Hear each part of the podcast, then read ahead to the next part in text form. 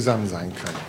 Mein Name ist Christian Benett, ich gehöre zur Elimkirche Gesacht und ich freue mich, ich habe heute äh, die Predigt für dich und auch für mich mit meiner neuen Gleitsicht-Lesebrille. Es gibt also, ich dachte, es gibt immer nur Gleitsichtbrillen, aber es gibt auch Gleitsicht-Lesebrillen, die habe ich jetzt auf. Ähm, von daher kann das sein, dass ich manchmal versuche, dich zu identifizieren, wer dort in der Ferne ist aber ich kann den Text hier gut lesen und äh, wundert euch mal nicht. Wundert euch am besten überhaupt nicht über mich. Ich habe einen coolen Titel rausgesucht für die Predigt. Da steht's 666 Liter. Cool, ne? Was steckt da wohl hinter? Ist das eigentlich ein frommer Titel? Und das, äh, das Gerät dahinter ist ein IBC-Container, so nennt man das. Das sind also Container, die haben, diese hatten Fassungsvermögen von 1000 Liter. Ähm, aber es soll ja nur symbolisieren, dass eine Menge Flüssigkeit heute unter Umständen eine Rolle spielt in der Bibel. Wir predigen aus der Bibel und ich habe hier so eine Maschine, da steht meine Predigt drin. Und für den Fall, dass ich mich verhaspel, habe ich hier old-fashioned mein Zettelkram, weil ich schon ein bisschen älter bin. Jesus ist noch älter und ich möchte noch einmal beten zu dir, Jesus, und dich bitten, dass du, du lieber Gott, dass du, du lieber Gott, äh, uns heute mit dir zusammenbringst und dass wir uns neu oder wiederholt oder vielleicht auch das erste Mal in dich verlieben, indem du uns begegnest. Also wir lernen so oft, dass Menschen, die du auch nur anrührst, dich erkennen und sich oft in dich verlieben. Möchte ich bitten, dass du das heute wirkst, so wie jeden Sonntag. Amen. Amen. Also, diese 666 Liter, ich lasse gleich mal die Katze aus dem Sack, ihr lieben Freunde äh, beziehen, beziehen sich auf sechs steinerne Fässer oder sechs steinerne Vorratsbehälter. Und die kennen wir aus dem Text aus der Bibel, aus der Hochzeit zu Kana. Hat das schon mal jemand gehört? Hochzeit zu Kana hatte Jutta neulich drüber gespredigt. Und ich möchte meine Predigt heute äh, an Juttas Predigt ergänzend ranstellen, denn es wurde ja schon immer wieder gepredigt über verschiedene Bibelstellen. Und nachdem es viele versucht haben, lieber Gottes Freund, möchte auch ich heute den Versuch wagen und auch eine Predigt dazu halten. Ähm, und wir lesen im Johannes 2, 1 die fortfolgenden Texte, da steht's. Am dritten Tag war eine Hochzeit zu Kana in Galiläa und die Mutter von Jesus war da. Aha. Es war aber auch Jesus mit seinen Jüngern zur Hochzeit eingeladen. Und als es dann an Wein mangelte, spricht die Mutter Jesu zu ihm, Sie haben kein Wein. Jesus spricht zu ihr, was habe ich damit zu, was habe ich mit dir zu schaffen, Frau? Meine Stunde ist noch nicht gekommen.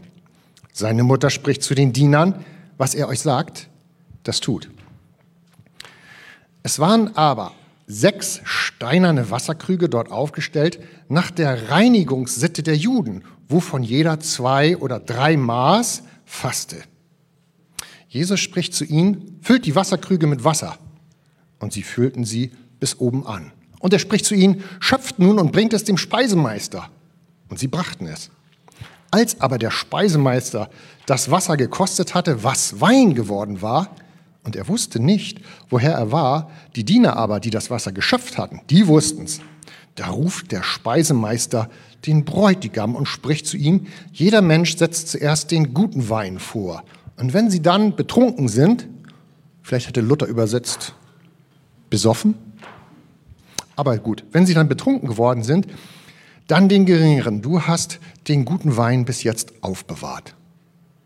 Diesen Anfang der Zeichen machte Jesus zu Kana in Galiläa und offenbarte seine Herrlichkeit und seine Jünger glaubten an ihn. Danach ging er hinab nach Kapernaum, er und seine Mutter, seine Brüder, seine Jünger, und dort blieben sie nicht viele Tage. Das ist der Text.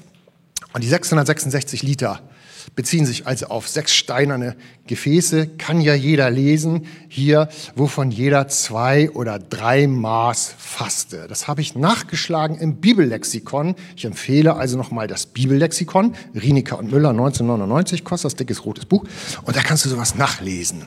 Mich hat das interessiert, was sind das für Gefäße? Das sind also steinerne Krüge, vielleicht auch gebrannt und die jüdischen Hersteller dieser steinernen Gefäße haben sich widerrechtlich nicht an die deutsche Industrienorm das, das, das, das Litermaß gehalten. Sodass wir, also wir Christen und vielleicht auch die Theologen und so weiter, jetzt das Problem haben, ordentlich auszulegen. Also biblisch, keine Fehler einzubauen. Und man hat festgestellt, man schätzt in etwa, dass einer dieser steinernen großen Kruken ein Fassungsvermögen hat von 75 Liter bis hin zu 135 Liter. Zwischen 75 und 135 Liter je Karaffe, die dort auf dem Boden irgendwo dann stand. Ja, ich habe gesagt, weißt du, 666 ist eine coole Zahl für Christen. Da gehen denen gleich immer so eine Art Gänsehaut den Nacken hoch. Da wittern sie immer gleich Gefahr und Verdacht. Uh, das ist der beste Titel, oder? Also habe ich gedacht, 111 Liter im Mittel mal 6 gleich 666. Daher kommt's. Seid ihr jetzt beruhigt? Ist nicht Number of the Beast oder so, sondern sechs, was sind das für 666 Liter? Ich möchte mal so ein bisschen ein paar Fragen an den Text stellen und das auch mal beobachten. Also es beginnt so ähm, Text 1 oder Vers 1 bis 5. Ähm, da ist so eine Art, also es wird erstmal mitgeteilt, wir sind auf einer Hochzeit wie so ein Bühnenstück und dann werden die Akteure vorgestellt. Es ist zunächst erstmal die Mutter von Jesu und Jesu selber, die irgendwie sich aneinander reiben. Merkt ihr das auch? Die reiben sich irgendwie. Die will was. Es war auch Jesus mit seinen Jüngern zur Hochzeit eingeladen. Als Weinmangel spricht die Mutter Jesu zu ihm. Der Müll ist voll. Äh, sie haben keinen Wein. Der Wagen muss getankt werden. Also sie fordert ihn auf und Jesus antwortet auch, ein bisschen ausweichend, ganz freundlich, was habe ich denn mit dir zu tun, Frau? Was gehst du mich denn an? Und in mir steht als erstes die Frage auf, Jesus war ohne Sünde. Ist das eigentlich Sündigen, was der hier macht? Also ich habe den Verdacht, es könnte in die Richtung gehen. Aber ich weiß es nicht. Ich finde das interessant. Spürst du das auch? Die Spannung, die da ist. Irgendwie fordert die ihn auf und irgendwie will er nicht. Das ist ein Teil. Warum ist denn die Mutter überhaupt auf der Hochzeit da? Ist sie die, die Nachbarin? Was hat Kana mit Galiläa zu tun? Und wenn die Mutter da ist, wo ist denn Josef, der Papa? Also meistens, wenn wir eingeladen werden, meine Frau und ich, gehen wir zusammen. Gerade zu solchen Hochzeiten und so weiter. Geht euch vielleicht auch so. Aber wo ist denn Josef eigentlich? Also ist der Vater von, von Jesus. Und wieso ist Jesus mit seinen Jüngern auf der Hochzeit eingeladen? Warum das denn? Ist es eine große Hochzeit? Ist es eine kleine Hochzeit? Die Verse 7, 8 und 9 leiten jetzt den Blick auf eine bestimmte Begebenheit. Also klar, er lässt die Fässer neu füllen und ähm, dann wird dort Wein rausgeschöpft. Und dann fokussiert sich das ganze Geschehen auf den Speisemeister, der soll probieren, stellt fest, wow, das ist cooler Wein, reimt sich da was zusammen, was vielleicht auch plausibel ist und spricht dann den Bräutigam an spricht dann den Bräutigam an. Und nun, wenn wir einen Theaterschauspieler hier hätten, er ist heute nicht da, leider, könnten wir gleich sagen, hier, der Akt ist doch noch nicht zu Ende, jetzt müsste doch irgendwie der Bräutigam antworten. Geht euch das auch so, wenn ihr den Text lest? Mir fehlt da was. Es ist, äh, ähm, ja, jeder Mensch setzt zuerst, du hast den guten Wein bis jetzt auf, aufbewahrt. Vers 11 macht einen Bruch. Eigentlich müsste jetzt der Bräutigam antworten. Ich habe keine Ahnung, warum das einmal guter Wein ist oder so, aber es scheint nicht das Thema zu sein. Der Bräutigam scheint und der Speisemeister scheint auch nicht das wichtige Thema zu sein. Sondern dann kommt das wichtige Thema. Diesen Anfang der Zeichen machte Jesus zu Kana in Galiläa und offenbarte seine Herrlichkeit. Irgendwas an diesem ganzen Vorgang muss mit Jesus zu tun haben. Es geht um Jesus. In der Bibel geht es meistens um Jesus und um mich, also um dich, also um uns. Darum geht's und nicht um, nicht um Bräutigam oder um Gesichtsverlust. Danach ging er hinab nach Kapernaum. Wir müssen immer wieder darauf achten, wenn wir Bibel lesen und mit Jesus versuchen, in Kontakt zu kommen, zu gucken, worum geht's eigentlich. Neulich hatten wir ein Gespräch in einer Runde, da ging es darum, Jesus hat mal einen Feigenbaum verflucht, weil der keine Frucht brachte. Die Bibelleser unter euch kennen das vielleicht. Das steht im Markus. Und es kam dann der Gedanke auf, wie flucht man denn richtig gemäß dieses Textes mit dem Feigenbaum? Und wir müssen aufpassen, das geht da nicht ums Fluchen, sondern es geht darum, dass wir Frucht bringen sollen in dieser Bibelstelle des Feigenbaums. Und hier, worum geht es hier? Worum, worum, worum geht es hier? Und ich sage euch was, es geht um 666 Liter heiliges Wasser. Wollte jemand was dagegen sagen? Zunächst noch nicht. Paulchen, wie blätter ich vor? Nach links, ne? Also pass mal auf, hat geglückt. Wir können weiter predigen. Was sind diese sechs steinernen Fässer? Wofür stehen die? Was ist da drin? Dort ist Wasser drin. In diesen, äh, in diesen steinernen Fässern ist, ist Wasser, Wasser drin. Und ähm, warum ist dieses Reinigungswasser das, es wird als Reinigungswasser bezeichnet. Warum ist das so wichtig im traditionellen jüdischen Glaubensleben, dass dort für diese Hochzeit über 666 Liter wahrscheinlich vorgehalten werden? Warum ähm, sind die da? Und die nächste Frage ist, sind die Krüge leer? Weil Jesus ja sagt, füllt sie bis oben hin auf. Oder waren die teilweise verbraucht? Waren die noch ganz voll? Wahrscheinlich nicht. Hat sie auffüllen lassen. Also sind sie benutzt worden. Möglicherweise. Warum benutzen Juden zu diesem Fest dieses Reinigungswasser? Warum achten sie darauf? Haben sich alle gereinigt? Wie reinigt man sich damit? Und so weiter. Ähm, woher kommt das Wissen über Reinigung? Und nun kommen wir so ein bisschen mal ins Alte Testament. Wir kommen jetzt von der Hochzeit Kana ins Alte Testament. Kommt ihr mit mir mit? Im 2. Mose 10, 1 bis 7, das haben wir nicht als Text, das lese ich euch so vor. Dort ähm, schreibt, ähm, schreibt die Bibel, Dort offenbart sich Gott und sagt, ich bin der Herr dein Gott. Gott offenbart sich dem Mose selber und er gibt ihm auf dem Berg zehn Gebote. Und er gibt ihm zehn Gebote.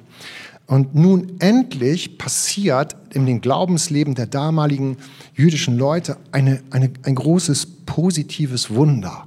Sie hatten Gott vom Hörensagen kennengelernt, aus den Traditionen, aus den Geschichten ihrer Eltern. Sie haben seine Wunder auch gesehen, aber indem Gott ihnen sein Gesetz gab, sein Wort gab, wo es verschriftet war, hatten sie endlich etwas, wo sie nachschlagen konnten und wo sie lesen konnten und wo sie sich vorlesen lassen konnten. Gott gibt sein Gesetz und mit dem Gesetz gibt er Regeln und die Vorschriften dieser Regeln bauen eine Brücke zurück zu Gott. Diese Vorschriften, diese Gesetze schaffen die Möglichkeit, sich Gott zu nahen. Im 5. Mose 6.1, den Text will ich mal mit euch kurz anlesen, wird es deutlich. Dort steht, dies sind die Gebote, Gesetze und Vorschriften, die ich euch nach dem Willen des Herrn eures Gottes lehren soll. Denn ihr sollt sie in dem Land befolgen, in das ihr nun hinüberzieht, um es zu erobern. Ihr, eure Kinder, Enkel, ihr sollt dem Herrn, euren Gott, mit Ehrfurcht begegnen und alle seine Gesetze und Gebote halten solange ihr lebt. Bums aus, Fallara. Das ist ein Geschenk an das Volk Gottes, was Moses hier verkündet. Und es hat eine Verheißung. Dieses Gebot bringt euch ein langes Leben. Es wird euch langes Leben schenken. Hört genau zu. Hört gut zu, ihr Israeliten, und gehorcht. Dann wird es euch gut gehen und ihr werdet viele Nachkommen haben in dem Land, in dem Milch und Honig überfließen, wie der Herr, der Gott eurer Väter, es euch versprochen hat das Gesetz, dieses Gesetz, also aus der Bibel, das Alte Testament, verkündet und macht bekannt die Herrlichkeit Gottes. Gott ist gerecht. Und damit tut es zeitgleich etwas Nächstes. Es äh, entblößt oder ja, es entblößt, ich sage das Wort, es entblößt die Unheiligkeit des Menschen. Er schämt sich, weil der Mensch nun erkennen kann, was so großartig, so heilig ist Gott und es gibt einen Abstrahl auf mich vielleicht nicht auf dich, aber auf mich und ich erkenne, ich genüge dem nicht. Ich bin nicht so heilig. Ich möchte gern sein, aber ich bin nicht so heilig. Ich bin es nicht. Ist das Gesetz gut oder schlecht? Was wirkt es aus? Das Gesetz schenkt eine Ordnung, verschriftet, endlich, um von nun an mit Gott wohlgefällig oder zu Gott hin wohlgefällig leben zu können und sich bei Bedarf zu reinigen, sich zu waschen, wenn es mal daneben ging oder wenn es in die Hose ging. Das schafft das Gesetz. Das ist ein, eine wunderbare Sache, eine tolle Sache. Der Hebräer ist dankbar.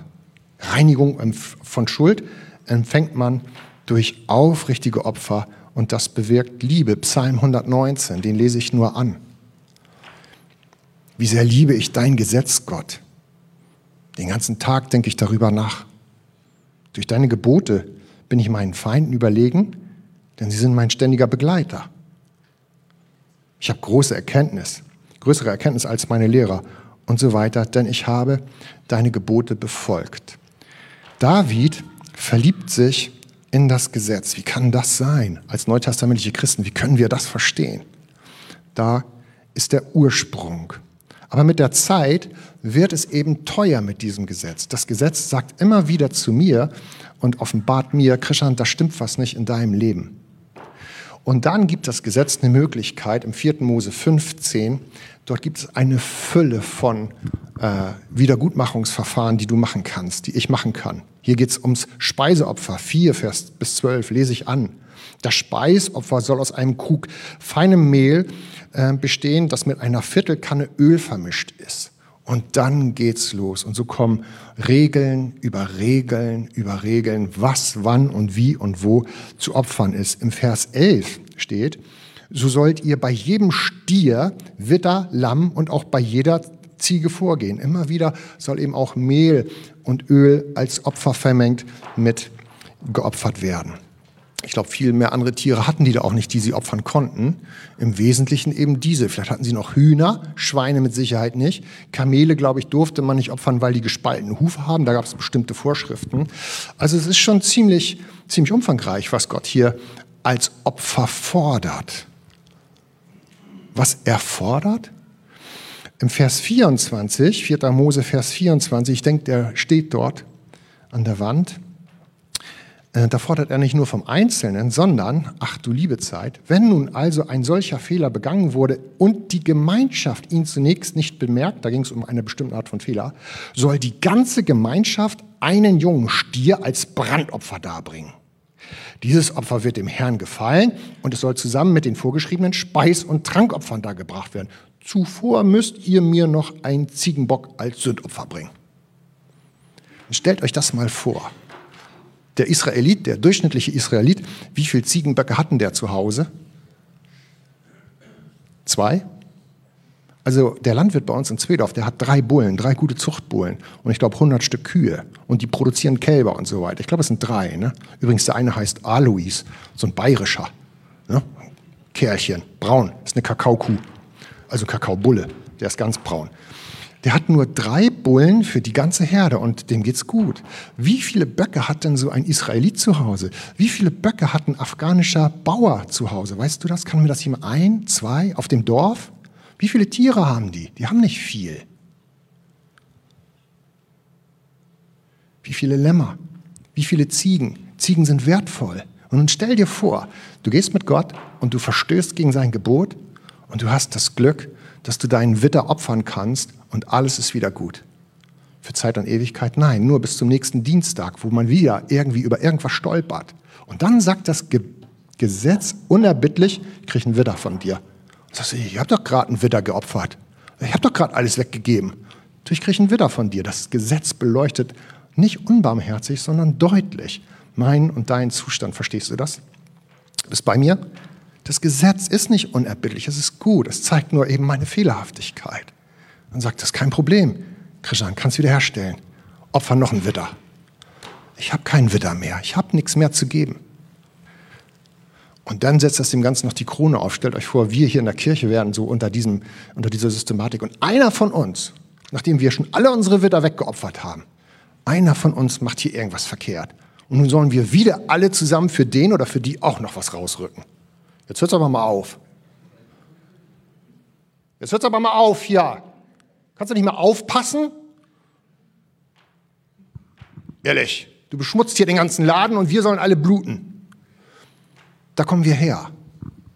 Das hat schon eine gewisse Unruhe geschafft. Und so wird die Freude über das Gesetz zur Last. Spürst du das? So wird die Freude über das Gesetz und über die Möglichkeit, sich zu rechtfertigen über Opfer, sie wird zur Last. Weil das Gesetz ständig sagt, da stimmt was nicht. Du könntest was opfern. Du solltest was opfern. Es wird eine teure Tasse Tee, eine teure Angelegenheit. Sünde ist teuer. Die Wiedergutmachung von Sünde scheint teuer zu sein. Jesus, wir preisen dich, dass du für uns ans Kreuz gegangen bist. Das war bestimmt nicht billig, Jesus. Oder hat es wehgetan? Hättest gern noch länger gelebt? Du? Hättest auch gern noch deine Rente gekriegt? Danke, dass du ans Kreuz gegangen bist. Oh Mann, das ist mir so peinlich. Aber ich freue mich so über den Preis, den du gezahlt hast. Und wir brauchen nicht mehr frustriert sein, sondern wir haben ihn, Jesus, zu dem wir gehen können. Wer kann bestehen vor Gott? Wer kann heilig leben? Wer hat denn genug Tiere, Mehl und Öl? Mehl und Öl. Kennt ihr die Bibelstelle? Elia, der Prophet, geht zu einer Witwe in Sarepta, Sarepta, ich glaube in Sarepta.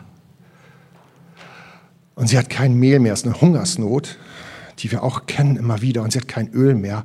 Und der Prophet geht hin und sagt, mach mir mal aus deinem Rest etwas zu essen. Ich, der Prophet, der ich hier stehe, sozusagen für Gottes Autorität, fordere dich auf, gib mir zuerst, gib mir dein Öl, was du hast. Und äh, sie gibt ihm, und danach passiert dieses Wunder, dass sie mit, während der Hungersnot mit Öl und Mehl versorgt ist, bis die Hungersnot vorbei ist. Das hat den ersten tollen Effekt, dass sie wieder was essen kann. Hunger tut, glaube ich, weh.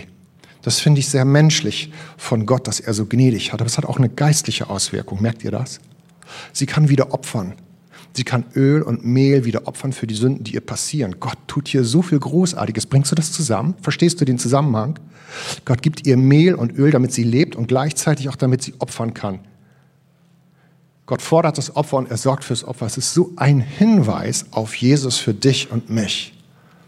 Jesus hat sich geopfert für dich und mich und Gott kündigt ihn ständig an. Gibt noch, gibt noch andere Hinweise. Elisa füllt den Krug der armen Witwe. Salomo, der König Salomo, Suleiman, der betet bei der Einweihung des Tempels darum, dass wenn ein Bauer kranke Tiere hat, dieser Bauer zum Tempel des Herrn kommen kann, damit diese kranken Tiere nach Gebet und Opfer wieder gesund werden. Das ist überlebensnotwendig, sowohl in Hinsicht auf Essen, aber es ist eben auch überlebensnotwendig in Hinsicht auf geistliche Opferfähigkeit, dass ich vor Gott bestehen kann. Merkt ihr das? Es gibt Ausführungen über den schwachen Menschen. Die jüdischen Menschen zur Zeit Jesu sind also die Reinigungsgebote und die Opfergebote aus dem Alten Testament sehr wohl bekannt. Das jüdische Glaubensleben ist stark mit Regeln und Geboten geordnet. Das jüdische Glaubensleben ist stark geordnet mit Regeln und Geboten. Darüber verschafft man sich ein gutes Gewissen vor Gott. Das ist tradierte jüdische Glaubensbasis. Also das müssen wir uns in Erinnerung rufen, wenn wir auf die Hochzeit zu Kana blicken. Jetzt gehe ich wieder zurück nach Kana. Wir haben eben nur mal uns informiert im Alten Testament. Wo kommen die Regeln her? Was sind das für sechs Wasserkrüge, die da sind? Es ist wichtig, dass wir da informiert sind. Und das nehmen wir jetzt wieder mit in die Gegenwart. Diese Regeln, die aufgestellt worden sind von Gott, haben Pharisäer und andere noch verstärkt, verstärkt, verstärkt und über die Maßen zum Teil schwer gemacht. Jesus äh, weist dahin, in Markus 7 spricht er mit denen drüber. Aber grundsätzlich ist das bekannt. Und bis heute sind jüdisch-gläubige Menschen stark in diesen Regeln zu Hause und wenden sie an und leben so ihren Glauben zu ihrem Gott. Der Apostel Paulus nun bezieht sich auf Menschen, Christenmenschen, die sich an Regeln halten und über die Regeln ihren Glaubensfrieden beziehen. Er nennt sie schwache Christen. Das sind schwache Christen, sagt er. Ohne sich zu erheben, sondern er sagt, wir sollen sie respektieren. Bitte respektiert mich, wenn ich ein schwacher Christ bin und nehmt auf mich Rücksicht. Paulus verurteilt sie nicht, aber er nennt sie schwach, weil sie sich an Regeln halten, um ihr Gewissen zu beruhigen. Schwache Christen brauchen Regeln und sie suchen Regeln. Sie kommen und fragen, was sind die Regeln hier in dieser Kirche oder in jener Kirche? Darf man hier Currywurst Pommes essen? Oder ist das, das meine ich, vielleicht jetzt ein bisschen ähm, spaßig, aber es gibt etwas anderes als Regeln zu suchen und seine Rechtfertigung im Glauben durch Regeln zu haben. Zurück zur Hochzeit. Das Reinigungswasser aus den Krügen wird für eine symbolische Ritushandlung benötigt die Mikwe, das nennt man Untertauchen. Die Juden praktizieren das bis heute. Sie tauchen sich unter. Sie gehen auf einer breiten Treppe zu einem lebendigen Wasser, zum Beispiel zu einer Quelle oder in einen See und gehen auf einer schmalen Treppe wieder heraus. Sie tauchen sich unter, so etwas wie die Taufe. Sie tauchen sich unter und reinigen sich und gehen wieder raus. Das ist bekannt, Ritushandlung. Eine andere, Taufe zur Buße des Johannes. Ist eine Ritushandlung. Sie lassen sich taufen. Das ist ein Reinigungsritual und wir lassen uns heute nicht zur Buße taufen, sondern zur Vergebung der Sünden. Pontius Pilatus, Pilatus könnt ihr euch erinnern, er wäscht seine Hände in Unschuld ganz öffentlich. Das ist auch eine Ritushandlung, wo er darstellt, dass er mit dem ganzen Kram nichts zu tun hat. Also eine bekannte äh, Anwendung von Ritualen. Aber jetzt ist die Frage, wenn dort sechs Reinigungskrüge sind, die Leute kommen zur Hochzeit und sie wollen eine gute Hochzeit feiern und fühlen sich vielleicht nicht so ganz gut und so weiter, dann ist das eine Großzügigkeit, dass der Bräutigam äh, dort sechs Krüge hinstellt und sagt, ihr könnt euch alle reinigen nach den Sitten unserer Väter und euch abwaschen. Wo wirkt Reinigungswasser? Reinigungswasser wirkt erstens äußerlich und nicht innerlich. Es wirkt außen und wäscht etwas ab. Wasser wäscht etwas ab. Babybrei. Elia ist geboren und Elisa, äh, Elias ist auch geboren. Elia und Elias. Habe ich richtig gesagt? Herzlichen Glückwunsch der Großmutter. Der habe ich heute Morgen telefoniert. Äh, gratuliert, nicht telefoniert. Gratuliert. Herzlichen Glückwunsch allen Großmüttern und Müttern und Urgroßmüttern und ebenso den Vätern. Stellt euch vor, Elia nimmt Brei. Die die Kinder hatten, kennen dieses Ritual. Du nimmst den Löffel mit Hip oder Alete oder Bananenbrei gequetscht mit Biskuitkeksen und schaufelst das rein und schaufelst das rein. Dann musst du immer mit dem Löffel gleich so erwischen, so drumherum und wieder nachstecken. Kennt ihr das? Ja, ne? Die meisten kennen das. Du gefährlich ist, wenn du reinsteckst und das Kind fängt an, dass die Nase kitzelt und du stellst fest, gleich muss es niesen. Weil wenn dann Brei drin ist und das Kind niest, dann müssen alle in Deckung gehen, entweder oder schnell zur Serviette und vor den Mund halten. Wenn bei einem Kind Brei rauskommt und hier alles verschmiert ist, dann nimmt man gerne einen Lappen und wischt das ab. Das ist noch niedlich. Ne? Hier verstehen wir, so wirkt Reinigungswasser. Etwas kommt von innen heraus und wir waschen es. Das ist die Kraft des Reinigungswassers und das Volk Israel. Dank Gott für diese 666 Liter Reinigungswasser. Sie können sich äußerlich reinigen, rituell und sie fühlen sich gut. Und sie, es ist auch gut dann.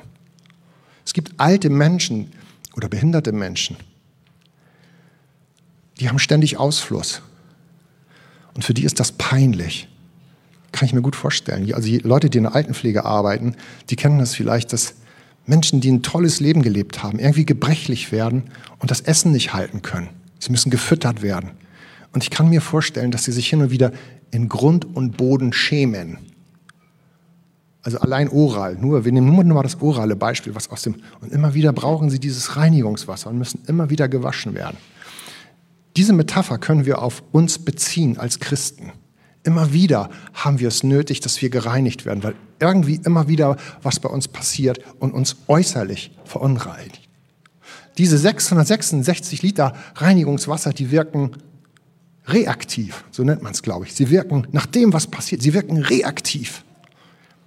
Erst ist ein Desaster passiert und dann kommt das Reinigungswasser. Und wir sind dankbar, Gott. Wir sind dankbar, dass wir opfern durften und dass wir uns reinigen durften, auch wenn wir merken, das ist teuer. Das ist großartig. Es sind gläubige Leute, die diese Hochzeit feiern, scheinbar. Tolle Leute. Ich finde sowas toll. Ich habe da nichts dran auszusetzen, sondern ganz im Gegenteil. Ich bestaune die. Bestaunst du die auch? Merkst du, was für eine Kraft dort ist auf dieser Hochzeit? Opfergesetze bewirken also eine reaktive Wiedergutmachung. Aber was wollten die Gesetze eigentlich bewirken? Sie wollten eine proaktive Wirkung entfalten. Sündige nicht. Sündige nicht. Dann brauchst du das alles nicht. Aber die Gesetze Mose und die Gesetze Gottes die diese Kraft haben, die kamen beim Adressaten nicht an. Ich bin der Adressat. Sie haben nicht die Kraft, in mir das zu bewirken, ähm, was es eigentlich sollte. Es scheitert an der in uns liegenden Sünde, die uns irgendwie immer wieder beherrscht. Und die Frage ist, wer wird uns erretten? Wer wird uns erretten? Wo kriegen wir Hilfe her, dass wir endlich proaktiv leben können? Dass wir Reinigungswasser äußerlich nicht mehr nötig haben. Wir müssten etwas haben, was uns von innen reinigt. Lukas 2, Vers 9. Haben wir den Text da? Lukas 2, Vers 9. Das ist die Weihnachtsgeschichte. Plötzlich erschien ein Engel des Herrn in der Mitte der Hirten. Der Glanz des Herrn umstrahlte die Hirten und die Hirten erschraken. Wow! Aber der Engel beruhigte sie und sagt, habt keine Angst, ich bringe euch eine gute Botschaft für alle Menschen, der Retter, ja Christus, der Herr ist heute Nacht, heute Nacht in Bethlehem, der Stadt Davids, geboren worden. Jesus ist der Retter, der als Baby geboren wird. Und er, und er verändert auf dieser Hochzeit in Kana das Wasser. In was denn? Er hat den Schlüssel. Er macht es, dass wir proaktiv sein können und leben können. Er erfüllt das Gesetz. Da wollen wir ein bisschen drauf gucken. Scheinbar geht es nicht um den Bräutigam, der irgendwie gerettet wird. Scheinbar geht es nicht um den Konflikt zwischen Maria und Jesus. Scheinbar geht es nicht darum, warum sind eigentlich die, Jesu, die Jünger von Jesu da auf der Hochzeit? Haben die kein Geld? Also futtern die sich da durch? Das wissen wir alles nicht. Worum geht's? Es geht ums Reinigungswasser. Es geht um die 666 Liter. Es geht um Jesus. Am Ende des Textes hatten wir gelesen, dass Jesus damit sein Handeln beginnt. Mit der Verwandlung von Wasser zu sein, beginnt Jesus sein öffentliches Handeln. Und jetzt achte mal drauf, die Gelegenheit ist eine Hochzeit. Eine Hochzeit. Jesus scheint irgendwie verknüpft zu sein mit Hochzeit. Also nicht, dass er gerne Hochzeiten veranstaltet oder sich irgendwo als Nassauer einschleicht, wenn Hochzeit gehalten wird, damit er auch was essen kann, sondern er selber, meine Beziehung zu ihm hat etwas mit Hochzeit zu tun, mit Vereinigung. Zwei kommen zusammen und werden eins. Heute Morgen hatte ich gebetet. Wir hatten gebetet, weißt du noch? Jesus, komm her und begegne uns. Dann werden wir eins. Dann ziehst du bei uns ein.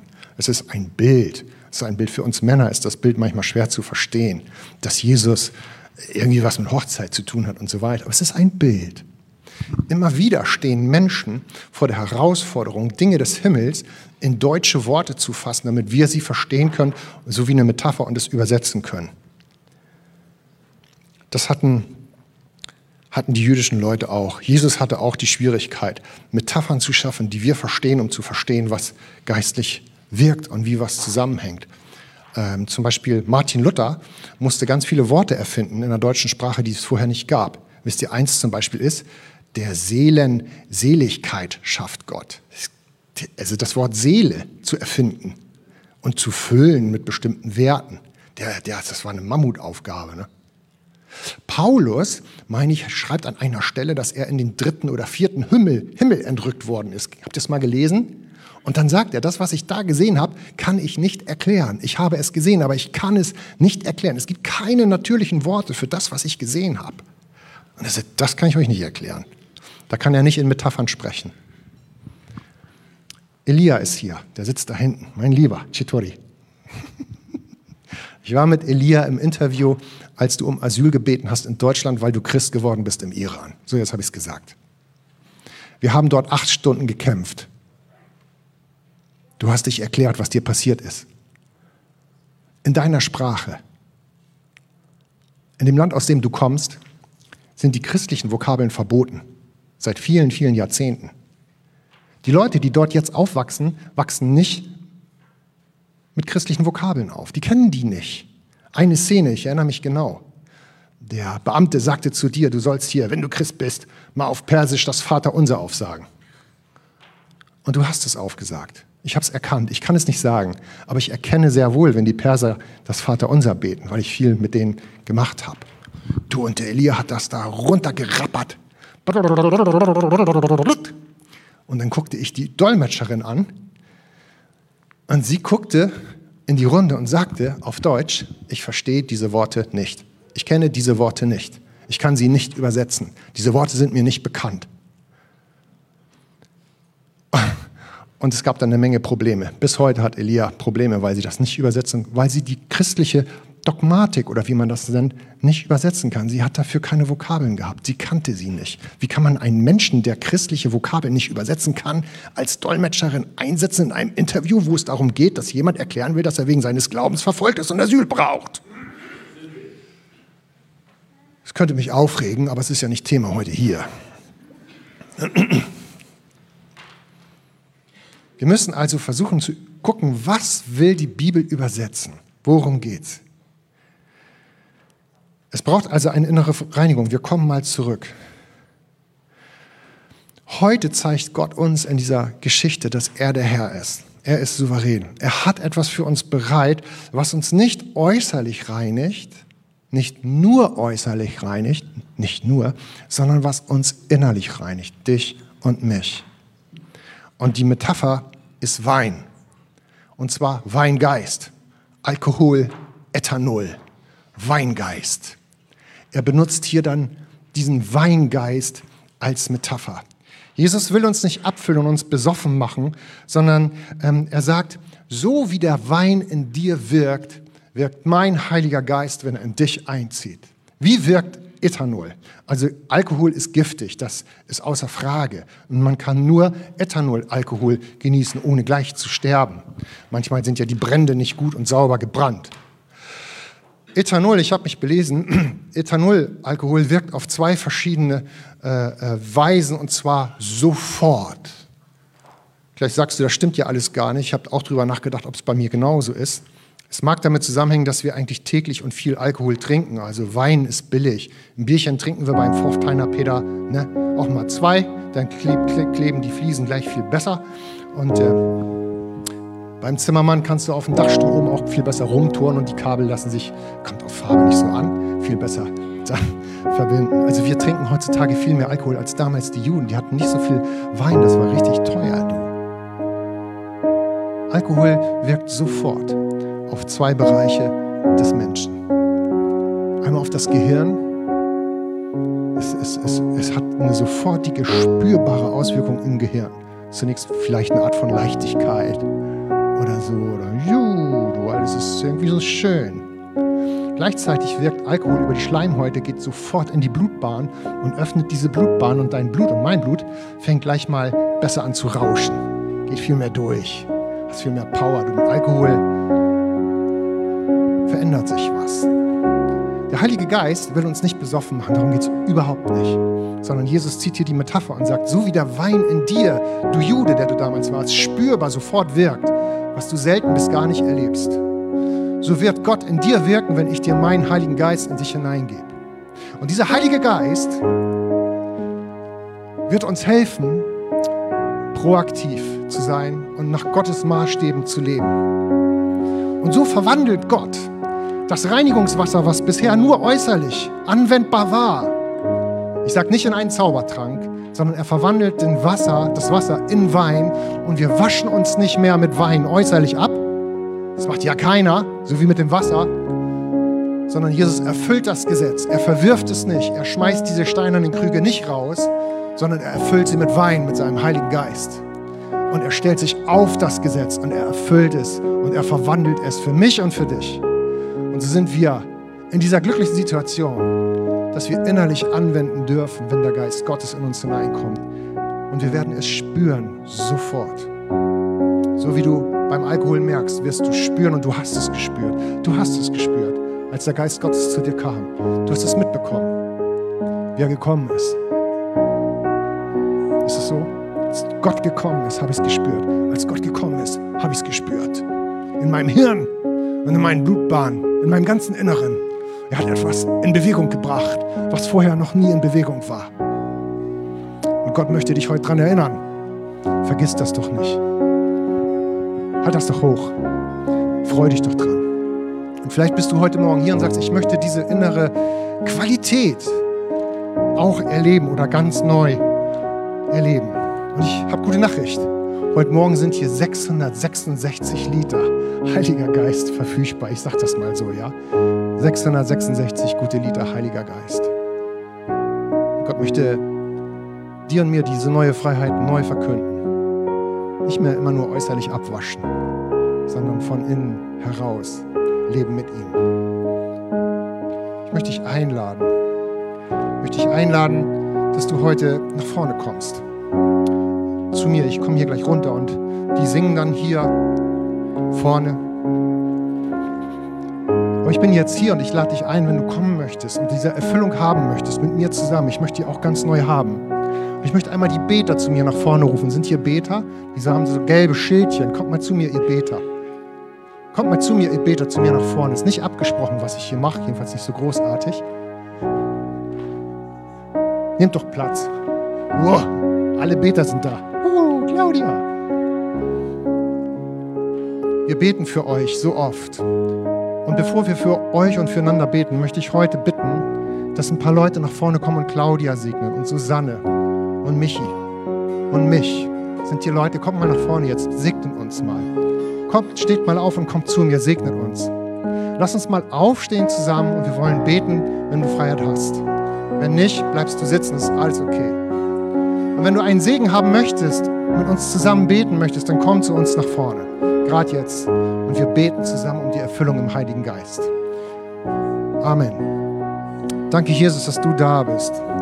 Wir preisen dich dafür, Herr, dass du das Wasser verwandelst in Wein auf eine Hochzeit. Das hat was mit Gemeinschaft zu tun. Dass du uns in deine Gemeinschaft hineinrufst und dass du sagst, wir dürfen uns mit dir verbinden, Herr. Ich möchte für mein Leben ganz neu den Beschluss fassen, Herr, dass ich mit dir in Verbindung komme.